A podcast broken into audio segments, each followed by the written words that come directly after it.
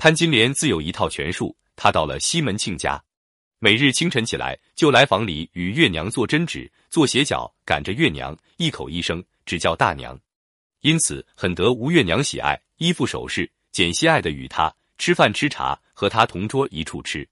但亦因此招妒李娇儿等人，见月娘错敬他，个人都不做喜欢，说俺们是旧人，倒不理论。他来了多少时，便这等惯了他，大姐好没分晓。《金瓶梅》写武松杀嫂的故事，大体是根据《水浒》的，但在结局方面却做了两个很重大的修改：一是把时间推迟了，并非像《水浒》那样让武松一回来就杀了潘金莲和西门庆；二是《金瓶梅》只让武松杀了潘金莲，西门庆则是因贪欲得病身亡的。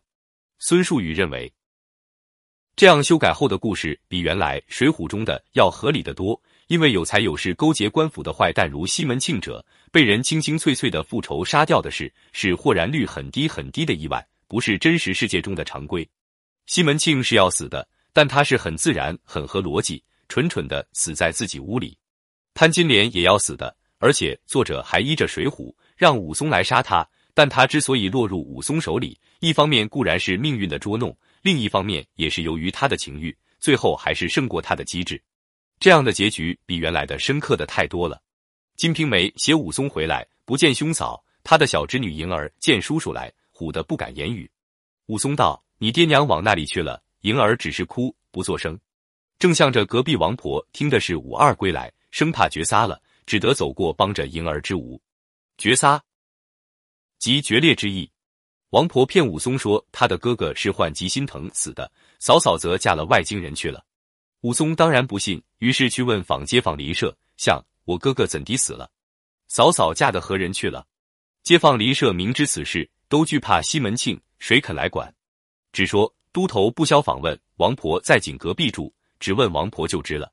有那多口的说，卖梨的运哥与仵作和九二人最知详细。解释一下，仵作是古代官署中检验死伤的利益，相当于现代的验尸官，但地位较低。这个仵作和酒被西门庆用十两银子收买，替他遮瞒了毒死武大之事。此时知道武松回来，早已躲避了。武松找不着他，只能去找运哥。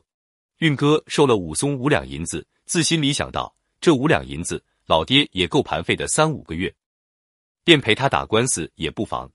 于是把他所知的事实都对武松说了。这里的老爹即老子，运哥只是个十五六的大孩子。所谓老爹。所指乃运哥的父亲。作者这样写，一来是显出运哥的为打官司，欲着为老爸准备费用；二来这想法切合彼时彼地的现实，盘费即使用。武松得知真相，便请人写了状纸，带领运哥到县衙呼冤。